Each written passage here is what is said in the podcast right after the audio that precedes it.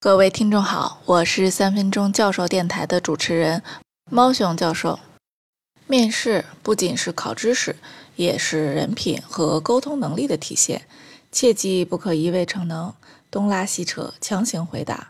在遇到困难问题时，还可以通过互动来化解。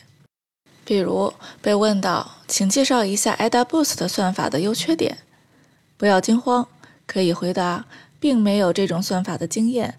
但是曾经用决策树的方法开发过照片自动归类的 App，个人认为决策树的优点是易于理解，缺点是类别多的情况下错误率高。通常这种面试也会有一些与编程有关的考题，但一般不会甩过来一台电脑让你直接现场干活。最常见的可能是问 Python 语言中如何输出反斜杠。Python 中如何支持多线程之类的实战问题，网络上也有很多面试题库和集锦，可以供临阵磨枪之用。对于有工作经验的同志，一般会对曾经负责或者参与的重要项目进行仔细讨论。通常这些项目与应聘部门的项目也有直接或者间接的关联，所以会被仔细的挖掘相关性。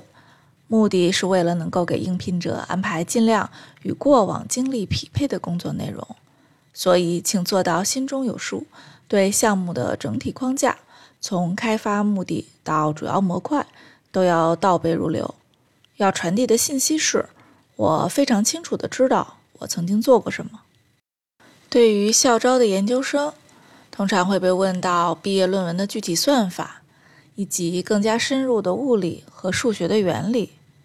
最好是能对自己研究方向上国内外同行的水平和技术指标一清二楚，并且能够说出自己的论文中采用的创新性方法与目前最好技术的不同之处。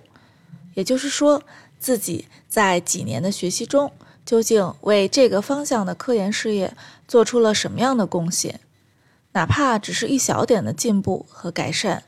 都会形成自己是一个具有创新头脑的、极具潜力的人才的印象。